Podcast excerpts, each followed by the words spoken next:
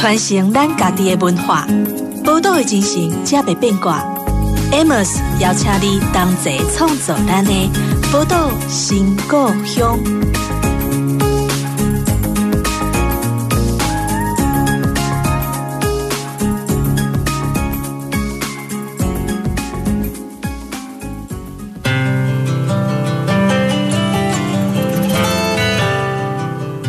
欢迎光临宝岛新故乡，我是 Amos。这个节目在宝岛联播网播出，也欢迎在 Podcast 来搜寻宝岛新故乡，也可以找到我们的节目哦。那今天我们呃邀请到节目中的嘉宾呢，也是来自云林公益 CEO 协会的呃熟娥哦。那其实熟娥是台北人，再次要说，只不过呢，你很难想象，就是为了当初呃一个一个使命感，蹲在云林一蹲就蹲了十二年。嗯，对，我觉得这是非常了不起啊！好了，我们欢迎熟娥，Amos，还有各位听众朋友，大家好，我是宜兰人，对，就是呃，大学毕业之后就一直待在台北，嗯、那确实是呃，协会成立十二年之后没多久就。嗯真的看到未来，呃，农业的发展有没有让更多的年轻人有机会，或是呃，想要从事有关于农业或是呃农业企业管理这方面的人才，他可以被收拢，有一个机会可以被养成，或是被看见。嗯，就像一头栽进去，就一直待到云林，待到现在这样。对，我觉得其实就很多人来说，他自己在自己的家乡未必都能够坚持十二年，可是公益西优能够在云林坚持十二年，我觉得是。非常非常了不起的一件事情哦！但除了过去的十二年，他不管在西罗啊，或者在虎尾经营云林记忆库、到之役，呃，然后在辅导了很多在地的青农或小农，然后也在虎尾办了很多很多的文化类型的活动。可是今年呢，那个公益西优还有一个更新的计划，就是他们是中区轻据点的执行单位，嗯啊。嗯大家不要以为中区在台中哦，哦没有，就我们现在中区轻据点是在云林，是在斗六嘛，那有个实体的据点在斗六。那我们要不要请淑娥稍微跟我们聊一聊，当初怎么会想去接触这样的一个案子？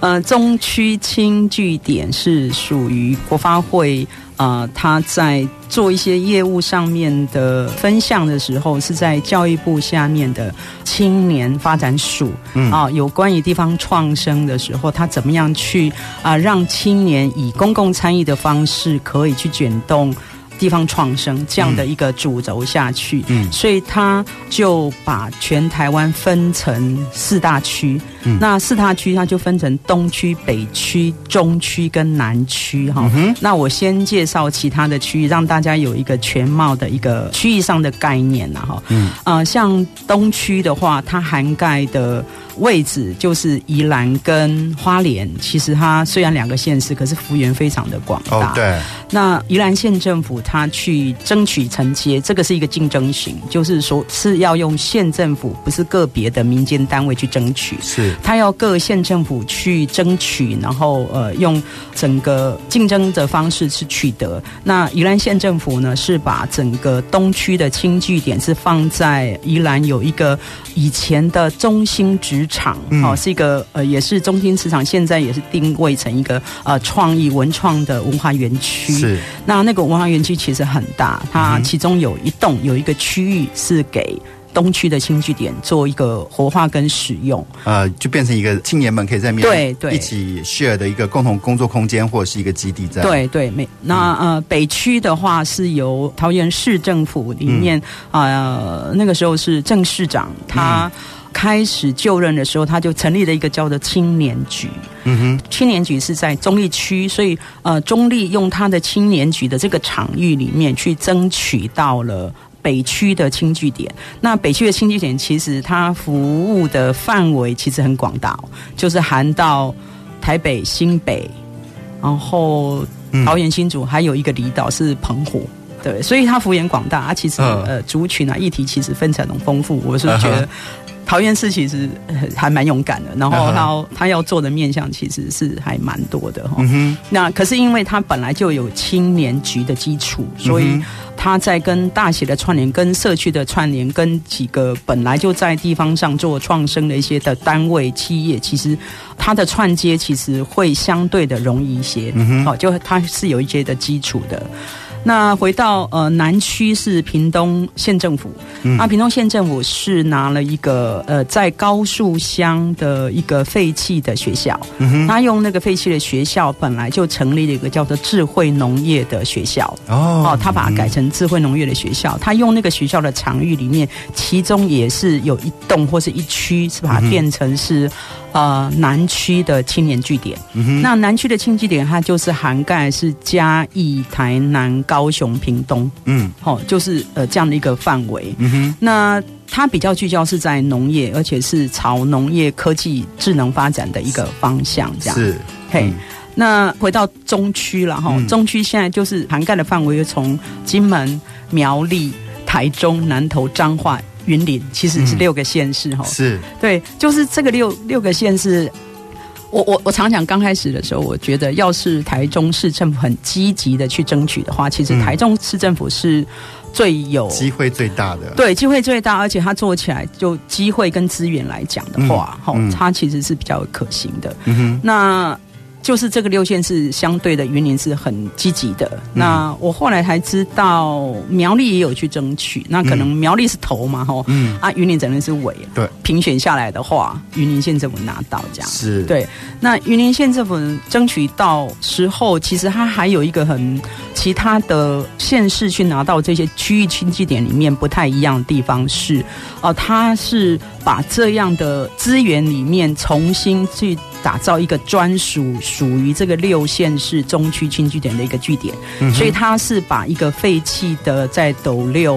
啊、呃，就是斗六市是现在云林县政府的所在地。对。那他把那样的一个警察旧宿舍重新去用这样的经费里面去改造整修，专属于这个六县市的区域的新基点，就是说它其实是专属来为这样所用，不是说它是属于本来的哪一个的建筑物哪一个区域里面，然后其中有一块，所以它其实是很专注、很重视，想要做好这件事情。那也把云林县呃这几年在努力的，不管是呃农业啊，或是工业啊，哦、呃，或是是现在的文化活动里面，可以把它拉高，然后让更多的其他的县市年轻人也能够借机会能够卷动看见，然后把他们互相能够做一些的交流，然后产生他们回到自己的乡镇或是自己的自己想要发展的方向里面有一些的机会。嗯哼，那青据点呢？从这个名字，顾名思义，就是跟年轻人有关嘛。对。那为什么会就是想要把这个地方创生这件事情从，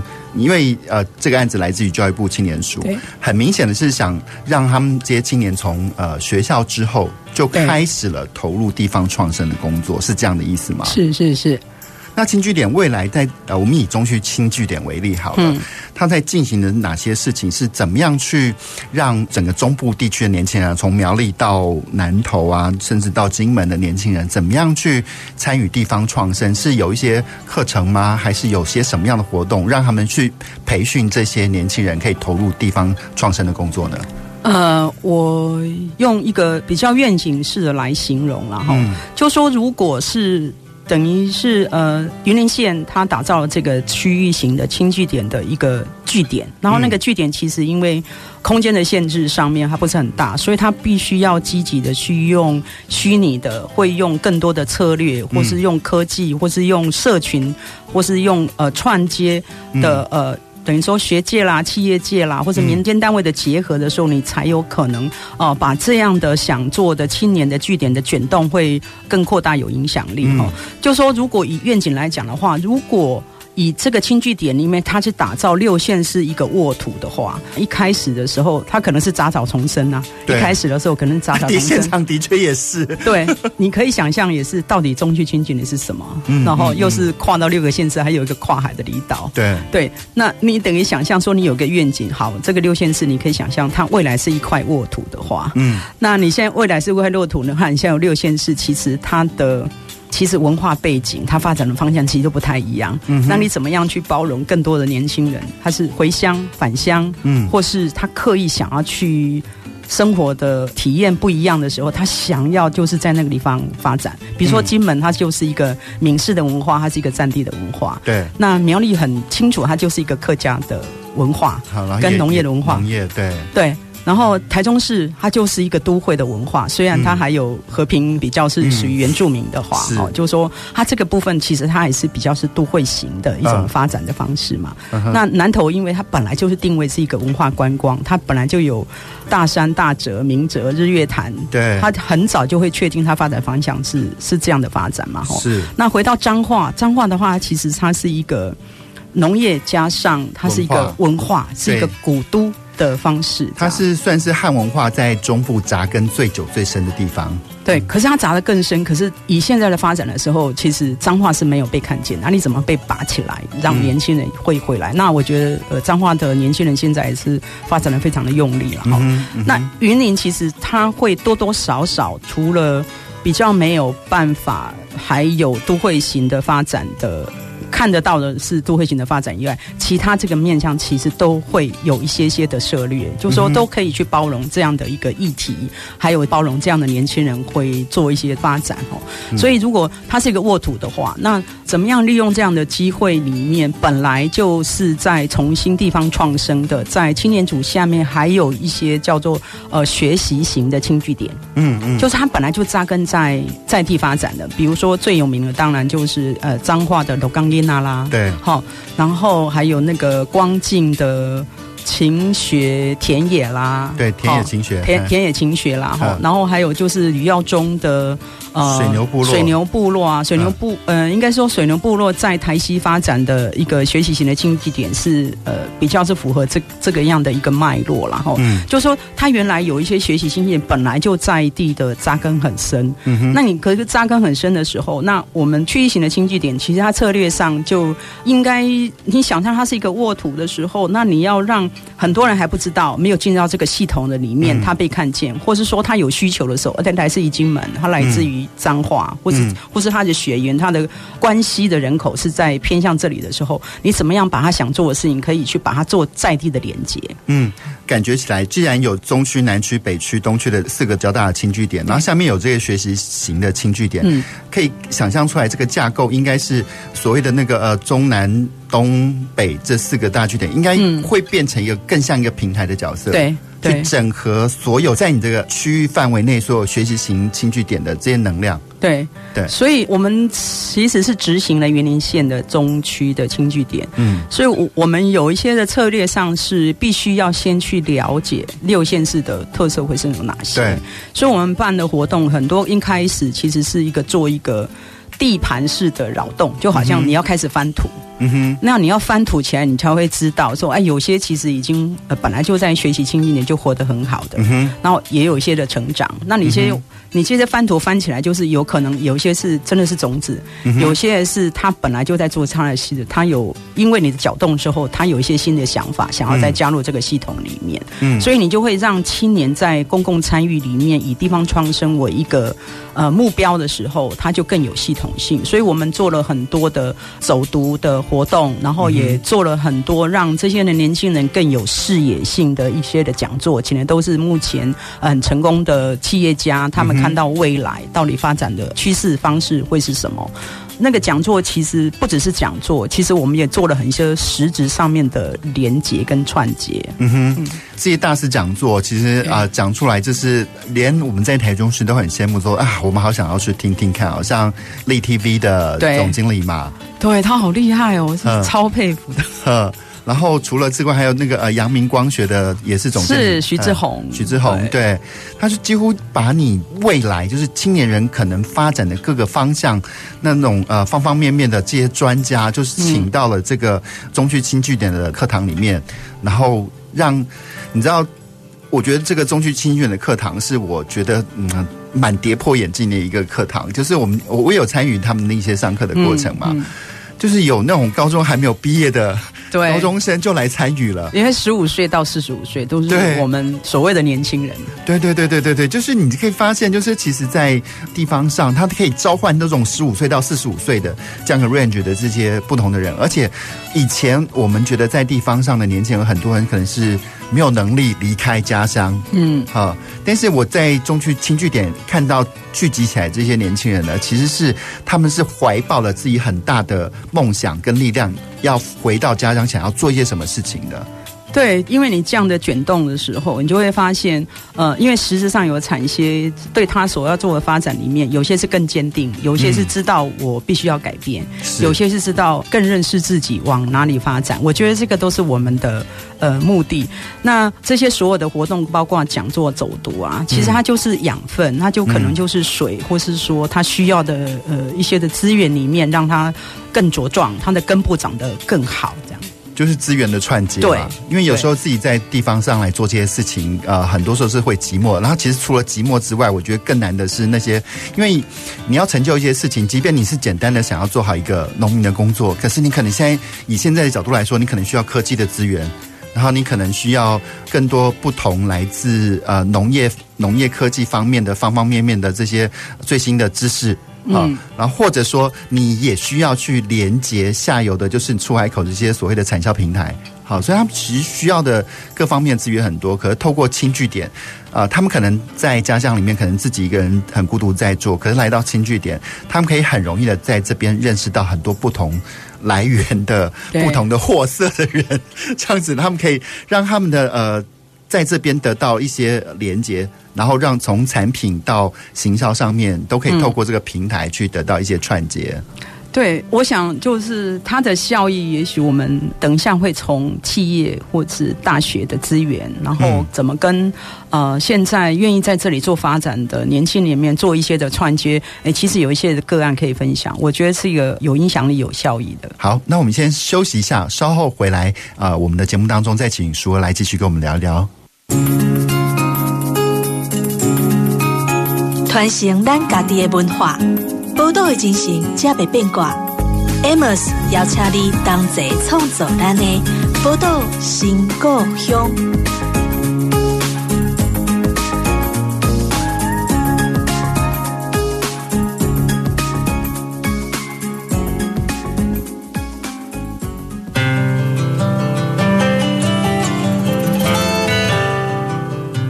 欢迎回到《宝岛新故乡》的节目当中，我是 Amos。今天在我们节目中的呃嘉宾呢，是来自云林的熟儿公益 CEO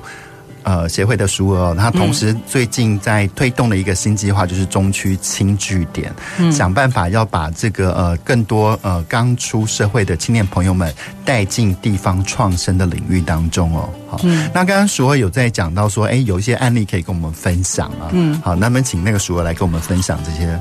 我刚刚想说，大家必须要有一个想象，就是说中区据点，但是我是涵盖了呃这个六县市的这些年轻人不同的文化、不同的专业、不同的想象、不同想要发展的面向的时候，然后我们提供了什么样的机会，呃，让他们可以回到家乡，或是他就是往他自己要发展的一个方向里面去做一个发展，或让他的呃梦想可以有成就哈。嗯，那。举例来说，所以我们用了企业的大师讲座的部分，其实某一部分也让这些的年轻人他们有机会可以跟企业来做串接。比如说，格氏企业它是在做那种太阳能的厨电。对。那太阳能的厨电的时候，我们就有一群是身心障碍的朋友，其实他们长期就是都在服务的是在云林县的这些的身障的朋友。嗯哼。那这些朋友呢，虽然行动不方便，可是呢，他呃开放了其实是他们自己有一块的农地。嗯。那会去种植他们。这些的肾脏朋友可以透过。呃，农事的体验不只是体验，它其实就是成为他的工作。嗯，那这样的工作里面，他们怎么样去跟智能科技做一些发展，可以节省他们工作上面不需要那么样的辛苦。所以呢，格斯企业它就提供了就是市价二十万的锂电池的，让他们发展一些智能的科技。嗯，那所以它这个农场未来会发展的，比如说会自动洒水，会自动去监控它植物的发展，然后会监控它什么时候应该要采收，或是监控。到整个病虫害的部分，嗯、我觉得这个部分其实你看，他又是一个生障朋友想要让所谓的生障朋友他能够永续的在地有工作、有稳定的收入跟社会的参与以外，那企业也看到这一块，他也愿意来支持跟协助，这个就是一个结合。嗯、那我想，如果是。不只是这些身障的朋友啊，我想有更多的年轻人，他如果要呃，其实很多的小农，他大概都是自己一个人，或是说他的家人，嗯、大概顶多小农，当然四五分地就叫小农嘛。对，那必须要有自己的特色的时候，比如说他想要发展机能性的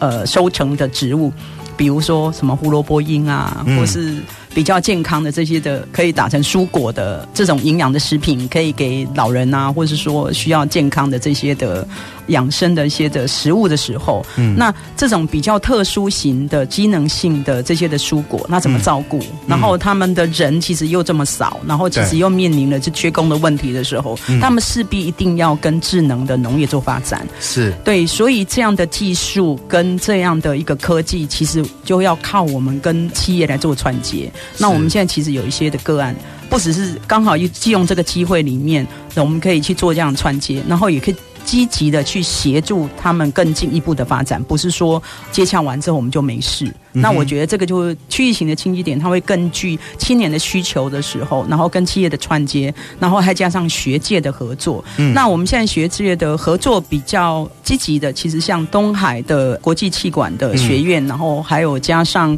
他们也做呃他们的社会责任的发展的时候，嗯、他们其实是因为也涵盖中区的台中的朋友，或是南投的比较就近的。其实你在这样的发展的上面里面，也可以跟国际气管系的这些的合作，就说你要夜市的咨询，你要技术的咨询，还是你要相关的地方创生上面的资源的连结。嗯，这个部分其实东海大学院这边下了很多的承诺，这样。嗯嗯。那在云林的话，比较。接近的其实是虎科大，对，那虎科大就变得比较积极，尤其是他们现在已经跟我们串接的其实是 AR VR 的发展，嗯、就说如果年轻人回来，你要用新的方式，因为我们毕竟是年轻人，跟我们这个年代不一样嘛，哈，是，他会知道我要发展的方式是他们现在年轻人未来想要愿意付费的方式，嗯哼。所以 AR VR 实境解谜的游戏，嗯哼，我们现在其实开始也都是呃学校这边也开始把他的学生很具体的是去分分类，然后再来就是分议题、分区域，嗯，然后我们就会开始很呃密集的去跟学校讨论。嗯，那我们这边会把一些结构的东西会谈好的时候，嗯、那当然就会需要更多年轻人的参与，啊，我们就把这个讯息会 po 给有兴趣的年轻人就可以加入，因为这个就是本来就是一个公开的资源。对，然后还有景观学习的话，就是会跟文化馆舍，或是说跟文化的景观比较相关的。嗯、那景观学系这个部分，其实也开始在洽谈，所以他们也是有分组几个学生，那也会锁定几个标的，哦、嗯，然后包括。呃，我们在虎尾的第二个馆哈，云林记忆库二馆跟呃虎尾糖厂，它是一个古迹第三公态宿舍，对，会以这个古迹的案例里面做修复，当成一个景观的呃一种实践的场域的时候，嗯、那如果对于这样的领域有兴趣的，嗯，那其实我们也会号召这样的呃年轻人一起来参与。对，因为其实我觉得在地方上，因为讲到虎尾糖厂，但因为也有一些了解，我就觉得最可惜的就是，嗯、因为你看到虎尾糖厂里面。那些长辈们，那些长辈技工们，在用很传统的方式，用那种土法炼钢的方式，在维修着那些非常古董的那些五分车啊，或是各样的机器设备。可是，其实明明在它旁边，就有一个以机械建长、一个工业建长的湖尾科技大学。可是，就是因为资源连接的关系，不知道为什么，就是这两个明明他们两个互相需要彼此，可是他们永远走不到在一起。对对，所以我我其实本来公益修协会它就是一个平台，一个中介，一个中介的一个组织啦。嗯、就是说我们在做这件事情，其实不是只有中区轻据点的时候我们在做，而是说我们有这样的呃本来的想法跟策略啊，只是把它放大到六个县市、呃、来做这样，就是把这个平台的那个功能再扩大它的领域，然后到整个中区啦。对，因为其实我觉得呃，在地方创生这件事情来说，因为现在到底什么是？地方创生，什么是好的地方创生呢？其实我不知道，我我自己有一个简单的心得，就是所谓的地方创生，就是第一个要培养出在地方上很会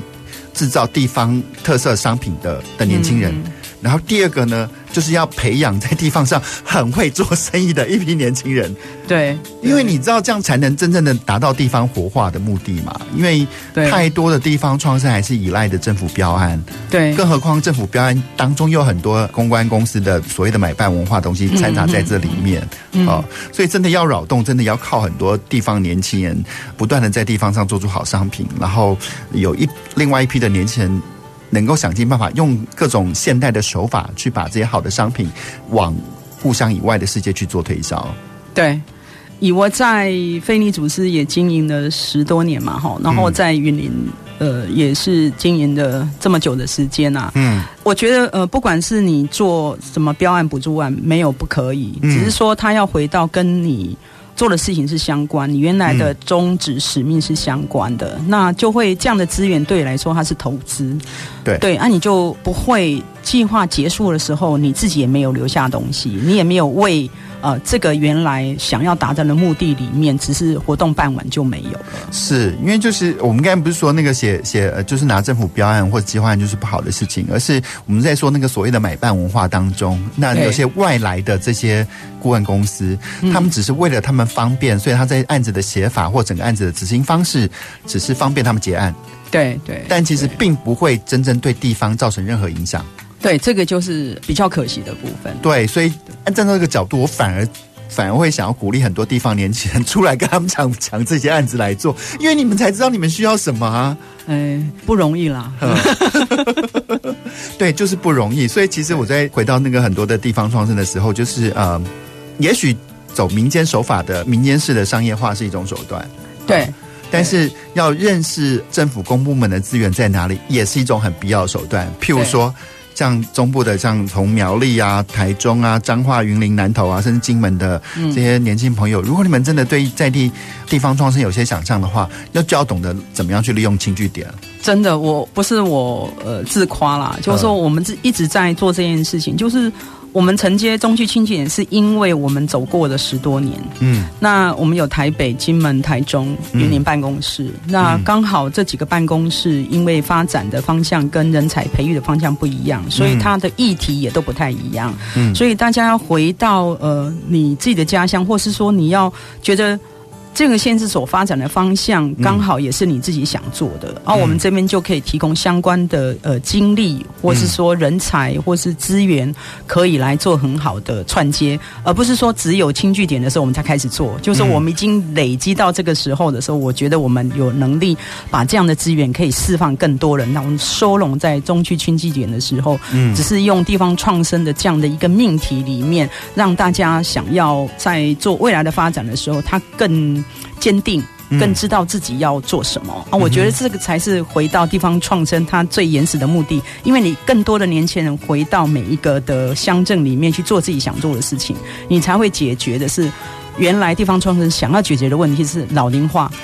然后呃人口少子化这样的议题里面去创造了就业，创造了在地的经济的一个意义啊。对，因为其实就是地方创生还有一个很重要，像美玲姐讲的，它很重要是在解决台湾的头重脚轻嘛，那个城乡发展失衡的状况嘛。对，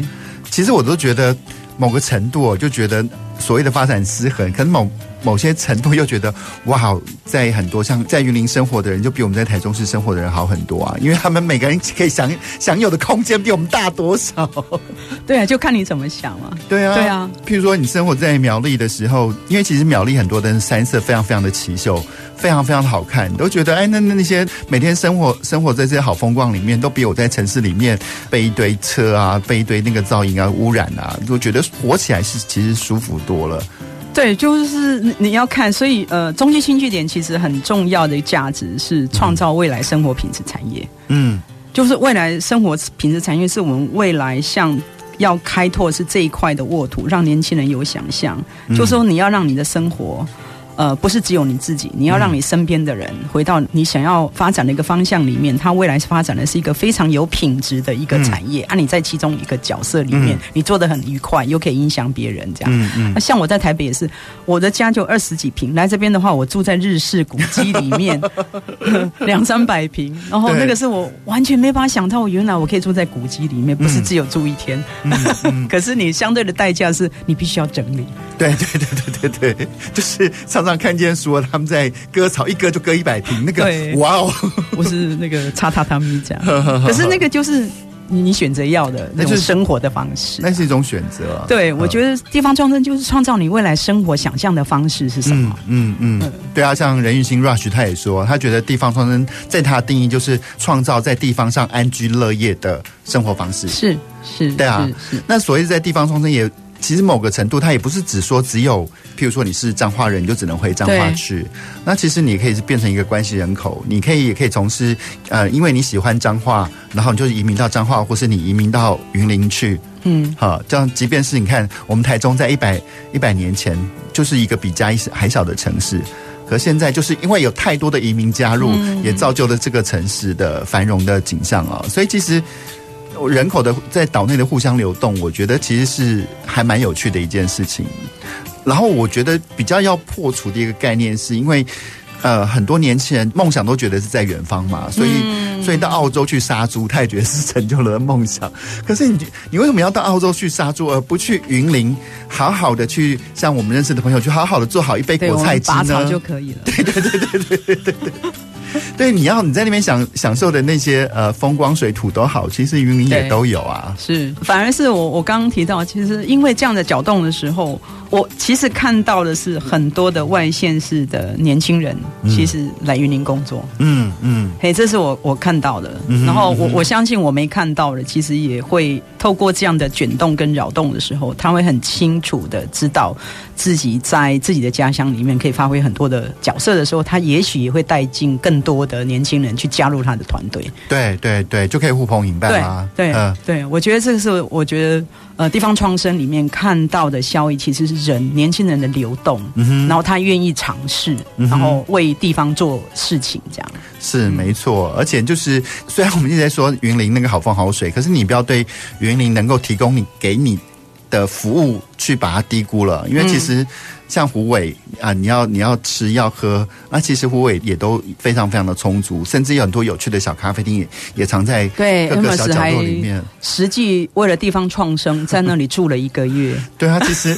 像斗六啊，像斗南啊，都觉得你去那边去晃晃走走的时候，都会发现很多很多新奇的东西。好，对，那我们先稍微休息一下，稍后再回到我们节目当中，继续来跟淑儿来聊聊。传承咱家己的文化，宝岛的精神才袂变卦。Amos 邀请你同齐创造咱的宝岛新故乡。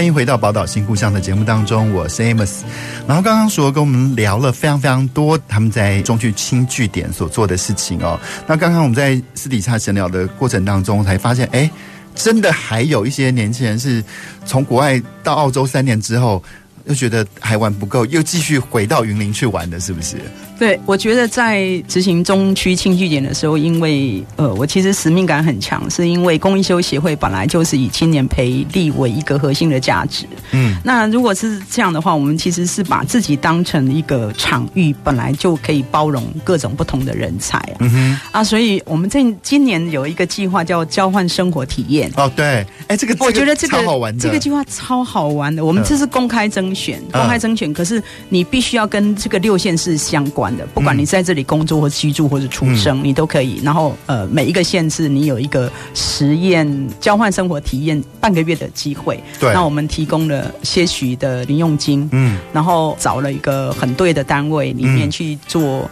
嗯、呃，有点像打工换宿，可是比较像是他接纳了这样的年轻人，让他知道从外县市里面去认识两个礼拜，除了帮你服务以外，他更有认识这边的文化跟产业这样。嗯、那。刚好在挑选的时候，我就挑选到呃，就是云林当地我也有记忆库嘛，哈，记忆库这边我们挑选了一个，他是住在新北市，可是呢，他妈妈是古坑人，爸爸是彰化人，嗯哼，哦，只是因为都是在外地工作，对，就是北漂这样。那他刚好是去澳洲打工换宿三年这样，哦，啊，都在农农场工作，嗯嗯，农场工作。然后其实因为我之前没有看过他，这个就是一个甄选的方式嘛。嗯。然后他来的时候，我们才知道，哦，原来他出国之前，他其实是在高职的学校有教过烹饪，然后他有中西餐点的证照。证照。证照哈。嗯。那我觉得他可能是真的是在国外，其实已经有打工换宿的经验，所以他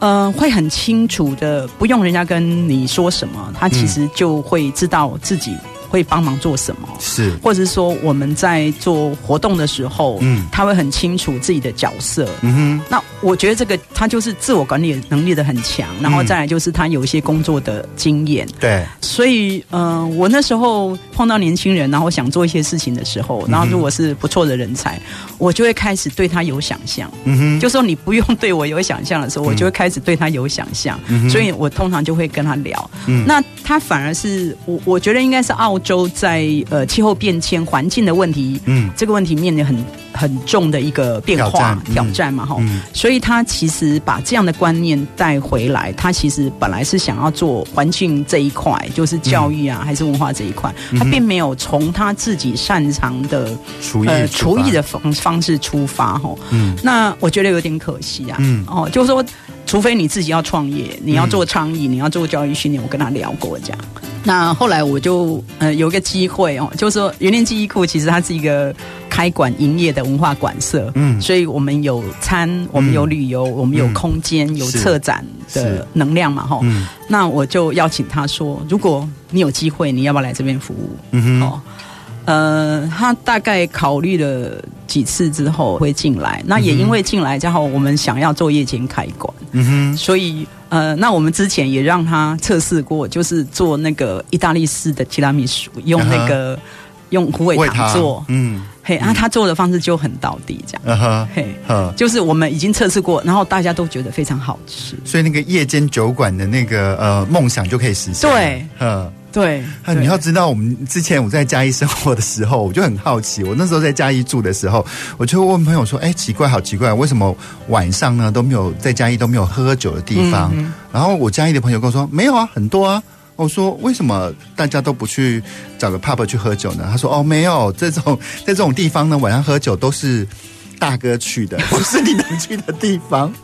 所以其实我我在虎尾好像也没有看到什么有有这样的酒馆的。呃，有啦，可是它有个飞镖飞忍者飞镖酒馆，对它它比较像是呃深夜咖啡。深夜咖啡厅，深夜咖啡厅，然后呃，有一些的可以品酒，也是有啦，嗯、也是有啦。嗯，可是因为我觉得，因为云林记忆库有一些知名度，然后它晚上其实很漂亮。因、嗯、因为云林记忆库它比较特别，是它在呃它的门口就是一大片的广场，这个两棵芒果树，对，两大棵芒果树照着那个广场，所以它是一个形成一个很凉很舒服的空间。尤其是晚上，而且晚上他看过去的对接就是布袋戏馆，嗯、旁边就是合同厅舍，你的街景也是非常非常漂亮的。对，就是说，其实从地方创生的人才培育来看的话，嗯、我我觉得这是一个好的方式跟途径，就是你要让年轻人先了解自己。嗯、那你看，他以为的是他想要关心环保，嗯，可是你关心环保，你不可能自己去。在这个时候，你这么年轻的时候，从头去做一个，你只不过可能在环境保护的相关的领域里面有一份工作，嗯，可是那个不是你原来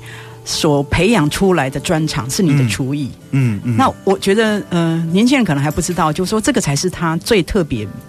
别人没办法取代的这个专长，你怎么去被善用？这样，而且因为食物牵动的是农业环境嘛，嗯、那农业也牵动的就是我们的大环境，所以他其实可以用他最擅长的方式来达到他呃想要倡议的这些环保的需求啊。对啊，因为我们在前年就已经拿到全台湾唯一用五分车在甘蔗所制作的虎尾糖。嗯、对对，那呃虎尾糖我们原来只做呃销售嘛，哈、嗯，就销售给烘焙业，销售给零售或销售给呃客。客户这样就是来的客人当伴手礼，嗯，那我觉得有机会其实是实践到就是胡伟堂实验所食物的食，嗯，就是让呃所有你用胡伟堂需要糖的部分，或是需要让这个菜更有温润的时候，它有一些创意的料理，嗯嗯，那。呃，因为小瑞的加入，我们就有可能把这样的梦想给实现。而、嗯啊、我觉得他自己的梦想，他自己的成就感，我觉得那个才是呃另外一个部分，所谓地方创生人才被留下来另外一种意义啊。是，我觉得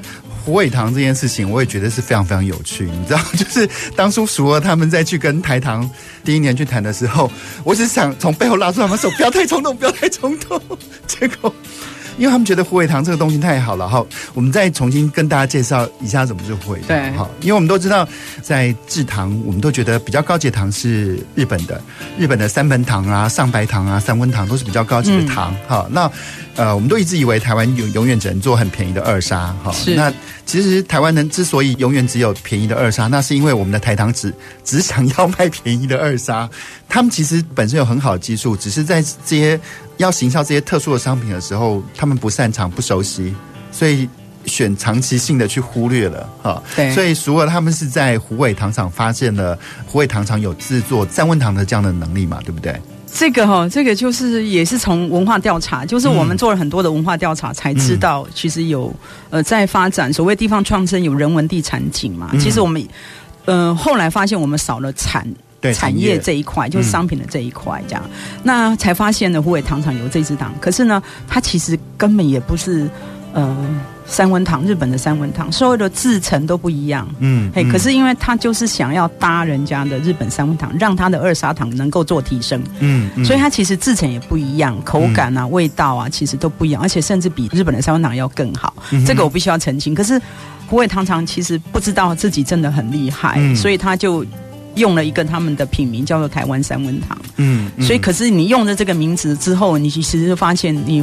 后来要去推动的时候，其实没那么容易，因为它跟日本的三文糖很不一样，所以反而有人会觉得啊，这是仿冒的三文糖，是不是？对，嗯，对，或是说，其实如果你的价格跟它，呃，就是我原来用日本三文糖的，嗯、它其实它没用过，它。嗯没办法取代，然后再来就是你的气味、口感，其实又这么大的不同。嗯，嘿，其实一般呃，如果是专业的厨师，他用惯的日本山，他是不容易改变，所以他要用很多的力气里面去打这支的糖，是、嗯、是开发新的这些烘焙师或是客人去接受这一支糖。嗯哼，所以就是干脆就。抛弃了那个，因为本来想他讲啊，三温堂是制成当中也有经过一些温度的变化嘛，所以现在就干脆就抛弃了三温堂这种制成的称呼，就给他一个虎尾糖的名字。对对，嗯、就是一个非常在地的啊，所以就是符合地方创生的一个产业。对，全台湾也只有虎尾糖厂做得出来这支糖啊。对，我看全台湾也目前也只有两个糖厂在生产台湾在地的糖。对